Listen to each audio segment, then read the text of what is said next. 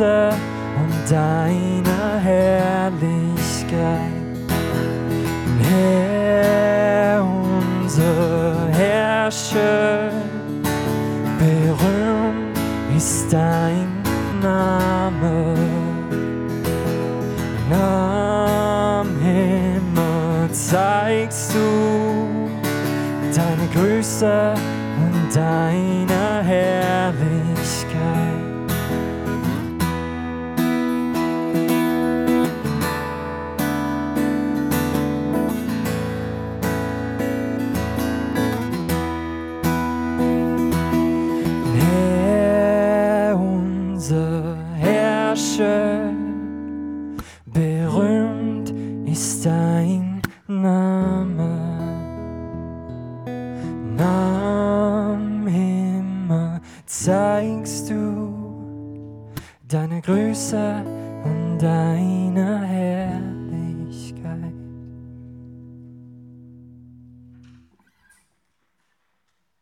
unser Herrscher, wie berühmt ist dein Name. Der Psalm Anfang setzt die Perspektive. Herr, unser Herrscher, Gott ist der ganz Große, der ganz Erhabene. Sein Name ist berühmt in aller Welt. Und mit diesem Wort wird der Psalm auch enden. Es ist wie eine Klammer, wo sich um den Psalm umleitet, wie ein Rahmen um den Psalm herum. Und innerhalb von dem Rahmen, Herr ist ein Herrscher, wie berühmt ist dein Name in aller Welt, denkt der David nicht in erster Linie über Gott nach, sondern über den Mensch. Und es kulminiert alles in der Frage, was ist eigentlich der Mensch? Wer ist eigentlich der Mensch? Aber es fängt an und es endet mit Gott. Und auch am Himmel zeigst du deine Größe und deine Herrlichkeit. Gott, Himmel, Größe, Herrlichkeit, das richtet unseren Blick ganz nach oben. Und jetzt müsst ihr den Blick richtig folgen. Jetzt müsst ihr mit mir schauen, wo es angeht. Weil jetzt kommt, und das ist für Psalm 8 ganz typisch, ein Kontrast. Jetzt haben wir gerade noch zu Gott in den Himmel aufgeschaut und jetzt richten wir den Blick ab zu den Kind, zu den Kleinkind. Schon Säuglingen und kleinen Kindern hast du dein Lob in den Mund gelegt, damit sie deine Macht bezeugen. Das hast du so bestimmt, um deine Gegner zu beschämen, um jeden Feind und Rachsüchtigen zum Schweigen zu bringen. So herrlich, so berühmt ist sein Name, dass er sich nicht muss mit den Großen und mit den Starken zusammentun, sondern dass er sich aus dem Maul der Kind, von der Säugling kann eine Macht bereiten, wie es in einer anderen Übersetzung heißt. Was wir in diesem Psalm lernen können über Lobpreis, über Worship, ist, dass Gott sich seine Worshipper an einem anderen Ort sucht, wie wir es vielleicht denken, nämlich im Kids-Treff, im Bärentreff und bei den Panda-Bären. Darum ist es cool, dass die Kinder auch da sind. Hallo Kinder, schön sind ihr da. Euer Lobpreis, liebe Kinder, hat mega Kraft. Habt ihr gewusst, der Superman kann fliegen. Und der Spider-Man, der kann so ein Netz schiessen. Und ihr, ihr könnt singen. Und wenn ihr singt, hat es mega Kraft. Da passiert etwas in der unsichtbaren Welt. Singen ist eure Superkraft. Liebe Kinder, ihr müsst nicht darauf warten, bis ihr erwachsen sind, bis Gott euch auch brauchen sondern Gott kann euch jetzt schon brauchen. Und liebe Erwachsene, die Kinder, die hier im Gottesdienst sind und auch vielleicht ein bisschen hören und all die Kinder, die ihr vielleicht kennt aus eurem Umfeld, das sind geistliche Wesen. Die müssen nicht zuerst Erwachsene, Erwachsene werden, damit ihre geistliche Entwicklung so weit ist, damit sie auch können Gott erleben und Gott begegnen. Es gibt den einen Vers, der steht im ganzen Neuen Testament nicht einmal. Der kommt nie vor. Und der heißt so: Wenn ihr nicht umkehrt und werdet wie die Erwachsenen, dann werdet ihr nie ins Reich Gottes kommen. Aber es gibt den einen Vers, der kommt mehrmals vor im Neuen Testament, unter anderem in Matthäus 18, Vers 3, und das heißt so: Ich versichere euch, sagt Jesus, wenn ihr nicht umkehrt und wie die Kinder werdet, könnt ihr nicht ins Himmelreich kommen. Der religiöse Mensch kann mit dem Vers nichts anfangen, weil Religion ist Vernunft. Religion ist Sache der Erwachsenen, der Vernünftigen. Und darum werden die Priester und die Schriftgelehrten so wütig, wo Jesus den Tempel reinigt, ein paar Kapitel später, und die Kranken geheilt werden im Tempel und Kinder anfangen zu singen. Das steht in Matthäus 21. Während er im Tempel war, kamen Blinde und Lahme zu ihm und er heilte sie. Aber die Wunder, die er tat und der Jubel der Kinder, die im Tempel riefen, gepriesen sei der Sohn Davids, erregten den Unwillen der führenden Priester und der Schriftgelehrten. Hörst du eigentlich, was die da rufen? sagten sie zu ihm. Und die Antwort von Jesus ist Psalm 8. Jesus antwortet mit Psalm 8. Gewiss, erwiderte Jesus, habt ihr nie das Wort gelesen, Unmündigen und kleinen Kindern hast du dein Lob in den Mund gelegt? Damit ließ er sie stehen und ist aus der Stadt rausgegangen. Jetzt habe ich noch einen, einen provokativen Gedanken und nachher bin ich wieder ganz lieb, aber da muss ich euch äh, noch weitergeben, weil das überlege ich mir manchmal. Ich frage mich selber, was ist, was wäre, wenn Jesus aus unseren schönen, schön gestaltet, organisierten, FG Erwachsenen-Gottesdienst manchmal würde einfach rauslaufen und runtergehen in Kids-Treff, runtergehen in Bärentreff oder sogar zu den Panda-Bären, 0- bis 3-Jährigen. Natürlich müssen wir Jesus nicht vor die Wahl stellen, ob er da oben sein oder unten bei den Kindern. Er kann da und unten sein. Aber manchmal haben wir doch die Vorstellung davon, dass wir denken, da oben, da ist der ernsthafte, der wahre, der echte Gottesdienst. Und die Kinder unten oder die Kinder hinten, die werden einfach beschäftigt, während wir da oben vernünftig und echt im Sakralraum können Gottesdienst feiern Und diese Vorstellung müssen wir mit Psalm 8 ablegen. So groß ist er, so herrlich und so berühmt ist sein Name, dass er sich Kind auswählt, dass für ihn niemand zu klein ist. Erinnerst du dich an Sportunterricht in deiner Kindheit? In dieser alten Turnhalle, die so ein bisschen speziell geschmeckt hat, das könnte für gewisse von uns schon ein Zeitchen her sein. Und dann hat man Gruppen gewählt. Und dann haben zwei dürfen wählen, abwechslungsweise. Und man hat immer zuerst die Großen und die Starken genommen. Und du bist vielleicht früh gewählt worden und vielleicht hast du dort äh, deine Schreckensmomente von deiner Kindheit gehabt, weil du als Letzte oder als Letzte gewählt worden bist. So herrlich, so groß, so berühmt ist sein Name, dass Gott nicht der Typ ist, der sich zuerst mal die Großen und die Starken in sein Team wählen. So groß, so herrlich ist er, dass er sich die Kind, dass er sich Zeugling in sein Team wählt und gewinnt. Der Find, der Gegner beschämt, jeder Find, jeder rachgierig zum Schwiegen bringt. Also wenn du ein Kind bist oder wenn du dich nicht immer so stark fühlst oder wenn du damals in der Turnhalle immer als Letzte, als Letzte gewählt worden bist, habe ich eine gute Nachricht für dich. Gott wählt dich in sein Team. Der Paulus schreibt das mal den Korinther und sagt, Schaut euch doch mal an. Unter euch hat es gar nicht so viel Hochintelligente, so viel Weise, so viel Hochgeborene. Schaut euch mal um. Die FG Riechen besteht nicht aus nur Professoren und Ärzten und Topmanager. Die hat es auch unter uns und die sind ganz herzlich willkommen und gut aufgehoben bei uns. Aber Gott hat in seiner Allmacht nicht nötig, dass er sich nur die Allerstärksten, nur die Allergrößten rauspicken kann. Jetzt haben wir gesehen, wie Gott die Kind zu sich nimmt, in sein Team wählt. Und jetzt kommt wieder so ein Kontrast. Jetzt geht nämlich der Blick von ganz unten, von der Kind, von der Säugling, vom Kids-Treff, wieder auf in den Himmel. Vers 4. Wenn ich den Himmel sehe, das Werk deiner Hände, den Mond und die Sterne, die du erschaffen und an ihren Ort gesetzt hast, dann staune ich.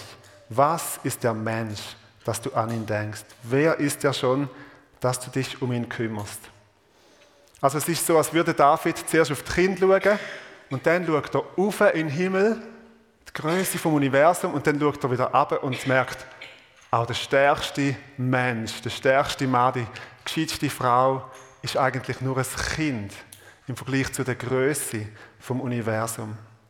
Unser Wissen über das Universum hat sich seit Psalm 8 nochmal wahnsinnig vergrößert. Also gerade was wir in den letzten 100 Jahren oder so nochmal gelernt haben über das Universum, über die Weite vom Universum. 100 Milliarden Sterne allein in unserer Galaxie in der Milchstraße. 100 Milliarden von diesen Galaxien allein im sichtbaren Teil vom Universum, also in dem Teil, wo sich nicht so schnell von uns wegbewegt, dass wir es nicht mal mehr sehen würden. Das Staunen über die Größe vom Universum ist nicht kleiner geworden, sondern größer. Der Mensch ist nicht größer geworden, sondern eigentlich noch kleiner. Und da stellt sich die Frage, was ist der Mensch? Dass du an ihn denkst. Wer ist er schon, dass du dich um ihn kümmerst? Auch der Stärkste, der Schnellste, der Größte, der Intelligenteste ist nur ein Stäubli im Angesicht der Größe vom Universum. Und vielleicht bist du selber persönlich auch schon mal mit der Frage konfrontiert gewesen, ja, wer bin ich eigentlich? Was kann ich in dieser großen Welt schon bewirken? An die meisten Menschen erinnert man sich ein paar Generationen später gar nicht mehr. Und überhaupt, vielleicht sind die anderen um mich herum gescheiter, schöner, lustiger, erst noch geistlicher, begabter, stärker. Was ist der Mensch, dass Gott an ihn denkt? Und ich darf dir das mit dem Psalm heute von Gott her zusprechen. Auch wenn du vielleicht völlig untergehst in der Masse, untergehst im, im Durchschnitt von deiner Umgebung, untergehst neben all diesen Talenten und Genies, die es um dich herum hat. Gott denkt an dich, Gott sieht dich, Gott kümmert sich um dich. Und wir haben noch überhaupt keine Ahnung, wie viele Planeten es eigentlich gibt im Universum. Weil Planeten nicht leuchten, ist das noch schwer zu sagen, man sieht sie ja nicht. Aber es wird unzählige Planeten geben im Universum. Und Gott wählt sich der eine Planet aus, die Erde, und wird auf der Erde Mensch und stirbt auf der Erde, auf dem kleinen, winzigen Planet als Mensch. Wir werden da einen Moment verweilen, vor Gott sein und die Vertonung von diesen Vers lassen, die Spencer gemacht hat.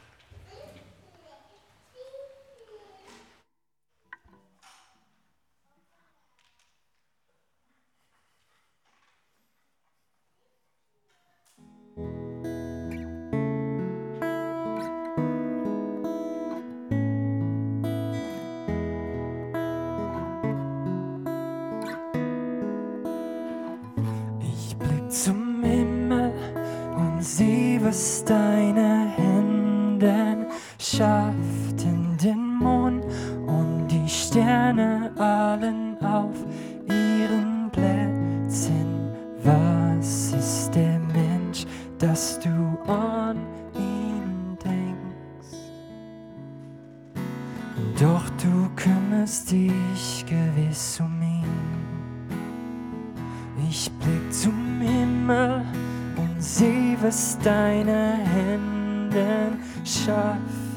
den Mond und die Sterne allen auf ihren Plätzen.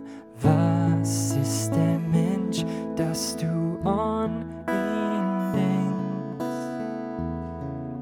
Und doch du kümmerst dich gewiss um ihn.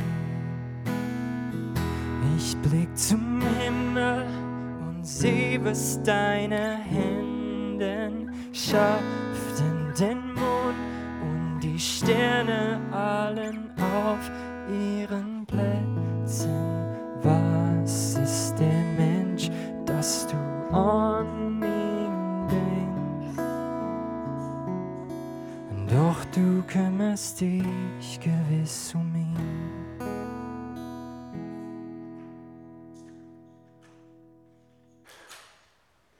Wir stehen da mit der Frage, was ist der Mensch, dass du an ihn denkst? Wie kannst du ihn überhaupt beachten? Und jetzt kommt wieder so ein Kontrast. Du hast ihn nur wenig geringer gemacht als Gott. Mit Ehre und Würde hast du ihn gekrönt. Also auf das Geringe, auf das, wie kannst du an ihn denken, kommt das Höhe. Du hast ihn ein weniger gemacht, ein tiefer als Gott und mit Ehre und Würde gekrönt. Und die Autoren vom Neuen Testament, wo ja die Psalmen hatten, kennt haben, betet haben, dann ist klar gewesen, jetzt haben wir es nicht nur mit dem Mensch im Allgemeinen zu tun, mit jedem einzelnen Mensch, sondern mit dem Mensch, Jesus Christus. Und so schreibt der Autor vom Hebräerbrief im Hebräer 2, Vers 6, nimmt er die Stelle auf, was ist der Mensch, dass du an ihn denkst? Und schreibt nachher dazu, der, von dem hier die Rede ist, ist es, dem Gott alles unterstellt hat. Mit anderen Worten, es gibt nichts, worüber er nicht der Herr wäre. Allerdings ist das gegenwärtig für uns noch nicht in vollem Umfang sichtbar. Eins jedoch sehen wir bereits. Er selbst, Jesus, der für eine kurze Zeit geringer war als die Engel, ist jetzt aufgrund seines Leidens und Sterbens mit Herrlichkeit und Ehre gekrönt, denn er hatte den Tod auf sich genommen, damit durch Gottes Gnade allen Menschen der Weg zur Rettung offen steht. Und da klingt das schon an, was für Jesus gilt, was Jesus gemacht hat, der Weg von der Erniedrigung und von der Erhöhung, das gilt für uns auch. Das gilt wegen Jesus für uns. Er ist der Weg vorausgegangen und wir gehen hinten nach. Also der Mensch bleibt nicht das Stäubli im Angesicht vom Universum. Gott krönt den Mensch, könnt ihr mal so eine Krone auf dem Kopf vorstellen, Gott krönt den Mensch mit Ehr und mit Würde. Er ist wenig geringer gemacht als Gott, oder wie es in der griechischen Übersetzung vom Alten Testament heißt, er ist wenig geringer gemacht als Engel. Also auf jeden Fall an einer ganz hohen Stelle.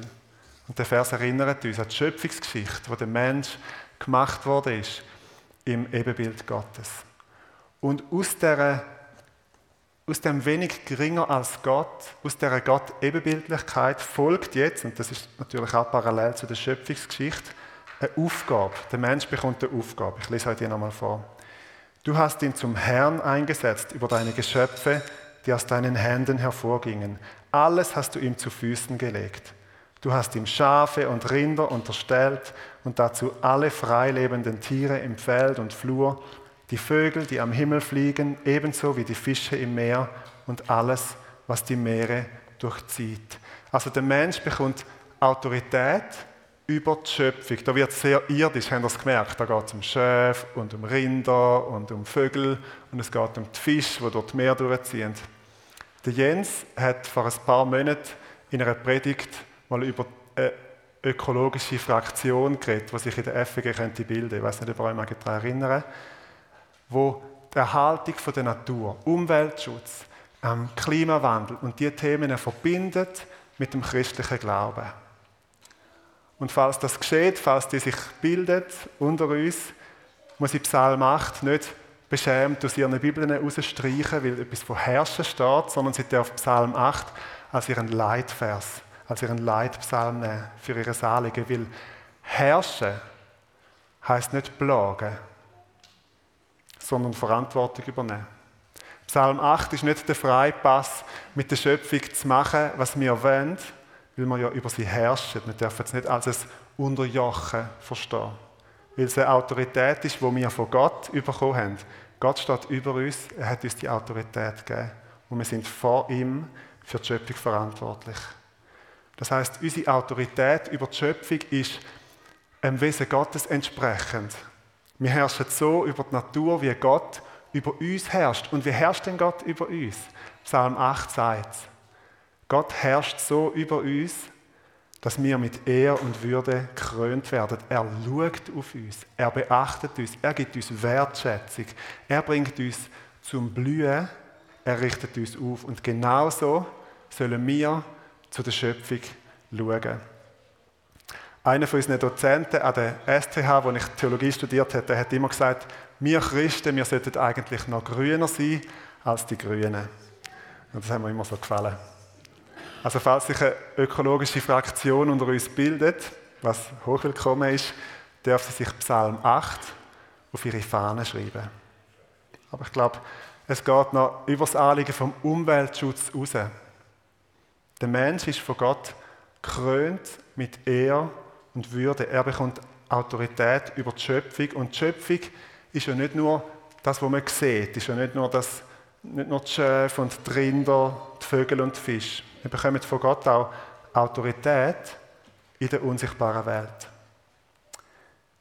Jesus sagt zu seinen Jüngern im Lukas 10, wo, sie, wo er sie ausgesandt hat und dann kommen sie zurück und erzählen ihm ganz begeistert, was alles passiert ist. Lukas 10, Vers 19.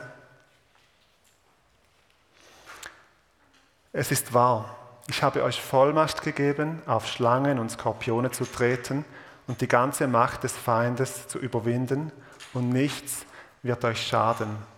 Wir sehen in dem Vers die Verschränkung von sichtbarer und unsichtbarer Welt. Jesus redet da nicht einfach nur von den Schlangen und Skorpionen, wo sie wahrscheinlich auch angetroffen haben auf ihren Reisen im Nahen Osten, sondern es erinnert an die Schlangen in der Schöpfungsgeschichte, wo ja auch für viel mehr steht als einfach nur für ein Tier, wo jetzt besonders böse wäre. Die Schlange und Skorpion stehen für unsichtbare, findliche Mächte. Und du bist gegenüber diesen Mächten nicht einfach schutzlos ausgeliefert oder unter ihnen, sondern du bist von Gott mit Autorität ausgestattet, über sie zu herrschen. Das darf sich auch in dieser Art zeigen, wie du bettest. Ich meine nicht Leute schreien oder so, oder unbedingt mit den Füßen auf den Boden stampfen, das hat alles natürlich seinen Platz, das ist nicht verboten, aber es heißt, seinen Stand einnehmen und gegenüber so einem findlichen Angriff oder etwas, wo der Teufel machen will, auch mal einfach Nein zu sagen und wie die Autorität einzunehmen. Gott hat zum Kain gesagt, die Sünde lauert vor deiner Türe und ihr Verlangen ist auf dich gerichtet. Du aber, du sollst über sie herrschen. Und in dem Sinne steht der Mensch, er soll herrschen über die Schöpfung und auch über die in der unsichtbaren Welt seinen Stand einnehmen. Und so ist der Mensch eingebettet zwischen Gott und der Schöpfung. Was ist der Mensch? Über das denkt Psalm 8 nach. Es ist eine alte, es ist eine grüblerische Frage der Menschheitsgeschichte. Viele haben über das nachgedacht. Aber ohne das Umgehen von Gott, Gott am Anfang und Gott am Schluss, lässt sich die Frage nicht beantworten. Der Mensch ist eben beides. Er ist der unverdient Begnadete. Und der Mensch ist der mit Ehr und Würde krönte im Ebenbild Gottes geschaffen. Und in, in dem Psalm bekommt der Mensch wie seine Mitte. Aber seine Mitte ist außerhalb von ihm selber. Seine Mitte liegt in Gott. Und auch wenn der Mensch strukturell zwar in der Mitte vom Psalm steht, geht es natürlich nicht um den Mensch. Inhaltlich geht es um Gott. Es geht um Gott, der am Anfang ist und am Schluss vor allem. Und darum führt Psalm 8 zum Lob Gottes und endet mit Herr unser Herrscher, wie berühmt ist dein Name in aller Welt. Amen. Wir wollen den Psalm, oder den letzten Teil vom Psalm jetzt musikalisch nochmal auf uns wirken lassen und steigen dann in eine Worship-Zeit ein. Ihr dürft gerne auch Gebetsministry in Anspruch nehmen in dieser Zeit.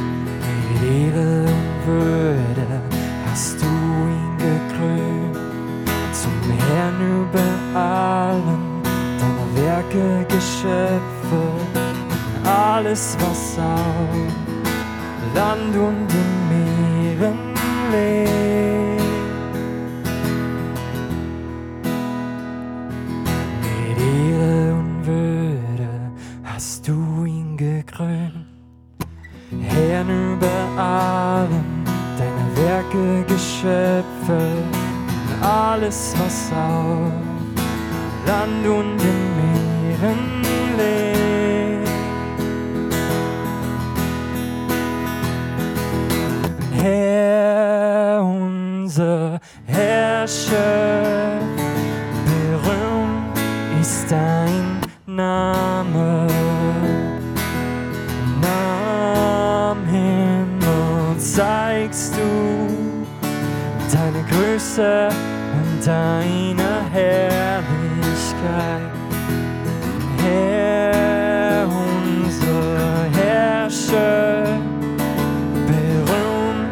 Ist dein Name.